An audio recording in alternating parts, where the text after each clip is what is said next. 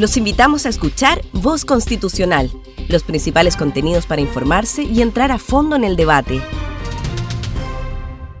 La actual Constitución Política de la República incorpora en el artículo 65 el principio de iniciativa exclusiva del presidente, el cual considera que solo el presidente de la República tiene la potestad de impulsar nuevas regulaciones en materias relacionadas con la división política o administrativa del país, la administración financiera o presupuestaria del Estado, la determinación de remuneraciones de la administración pública y las remuneraciones mínimas en el sector privado las bases que sirvan para determinar las remuneraciones, bases de la negociación colectiva y seguridad social, tanto en el sector público como en el sector privado, entre otras.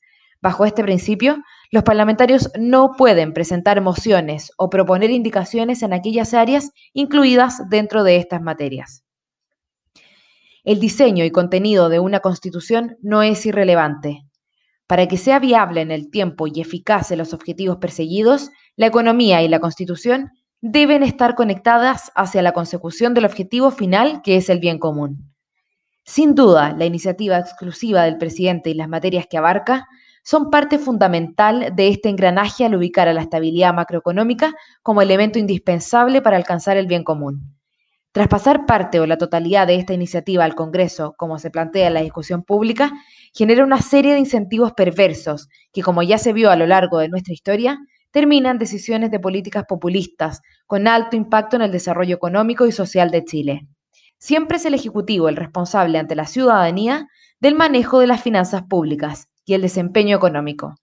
Él es el que ve afectado su prestigio y su futuro político, no el Congreso. Por tanto, es él el que debe sostener la herramienta apropiada para lograr estos objetivos.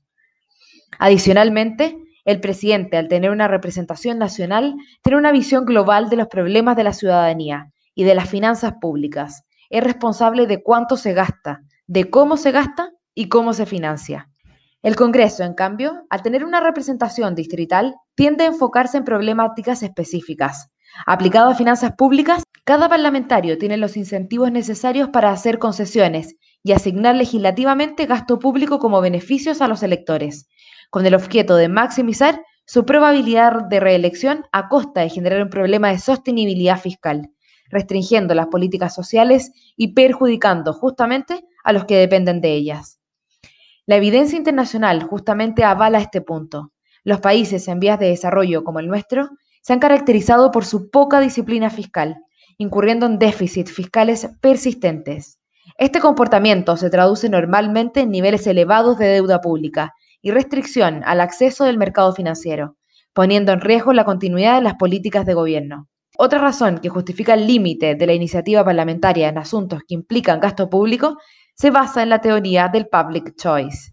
De acuerdo a esta, legisladores y votantes actúan racionalmente y por ende ambos buscan maximizar sus beneficios. En efecto, los incentivos que tienen los parlamentarios para hacer concesiones y entregar beneficios a los electores así como las presiones a las que se ven sometidos para favorecer a determinados grupos de interés, son evidentes. Otro elemento a favor de la iniciativa exclusiva del presidente es que, a diferencia del Congreso, el Ejecutivo cuenta con equipos técnicos capaces de evaluar adecuadamente los impactos agregados de las distintas políticas sociales en las finanzas públicas. Si lo que se busca es aumentar el espacio para el debate parlamentario en términos de gasto fiscal, no tiene por qué ser bajo la modalidad de limitar o eliminar la iniciativa exclusiva del presidente. Se argumenta que la atribución de la iniciativa exclusiva del presidente es única de nuestro país con el objeto de justificar su limitación o eliminación. Al respecto, dos elementos a considerar. En Latinoamérica, además de Chile, se observa iniciativa exclusiva del presidente en materia presupuestaria en Brasil, Colombia, Bolivia, Ecuador, Perú y Uruguay. Fuera de Latinoamérica, en España, por ejemplo, corresponde al Gobierno la elaboración y presentación de la ley de presupuesto al Parlamento, y toda proposición o enmienda que suponga aumento del gasto requiere la conformidad del Gobierno. Asimismo, en la Constitución francesa se señala expresamente que no serán admisibles las proposiciones y enmiendas formuladas por los miembros del Parlamento cuando su aprobación tuviera como consecuencia una disminución de los ingresos públicos o bien la creación o aumento de un gasto público. La existencia de la iniciativa exclusiva del presidente en materias presupuestarias y tributarias es uno de los pilares fundamentales que sustentan el sistema de gestión financiera del Estado. Constituyendo una fuente institucional de promoción de la prudencia fiscal, que ha sido un carácter distintivo en la economía chilena. También se agrega en contra de la iniciativa exclusiva del presidente en el sentido que esta facultad le otorga un poder excesivo al presidente.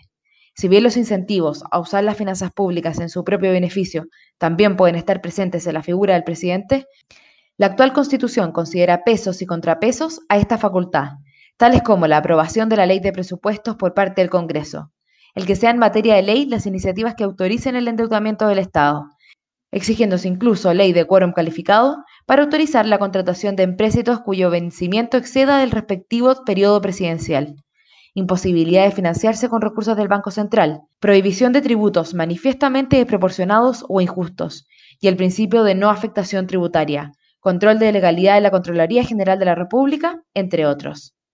La iniciativa exclusiva del presidente no es el único precepto que promueve la responsabilidad fiscal en la Constitución, sino que existen otros que complementan este engranaje, como el Banco Central Autónomo y su prohibición de financiar al Estado, y el Estatuto de la Ley de Presupuestos. Adicionalmente, y junto con mantener en la nueva Constitución la iniciativa exclusiva del presidente y estos otros preceptos referidos, dada la relevancia que el desempeño de las finanzas públicas tiene para el desarrollo del país, resulta conveniente incluir también la responsabilidad fiscal como un principio constitucional, el que ha sido recogido por diversas constituciones del mundo.